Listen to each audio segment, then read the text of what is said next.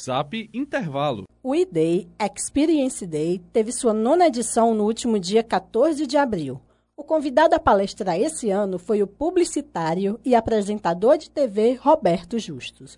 Com o tema Sua carreira começa bem antes de entrar no mercado de trabalho, a palestra atraiu principalmente estudantes, como é o caso de Vandenberg Queiroz, estudante de engenharia elétrica.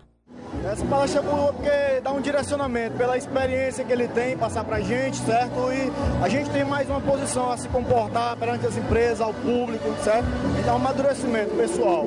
Conferir a cobertura completa do evento? Aguarde a edição especial do programa Intervalo sobre o IDEI, onde vamos ter também entrevista com Roberto Justus.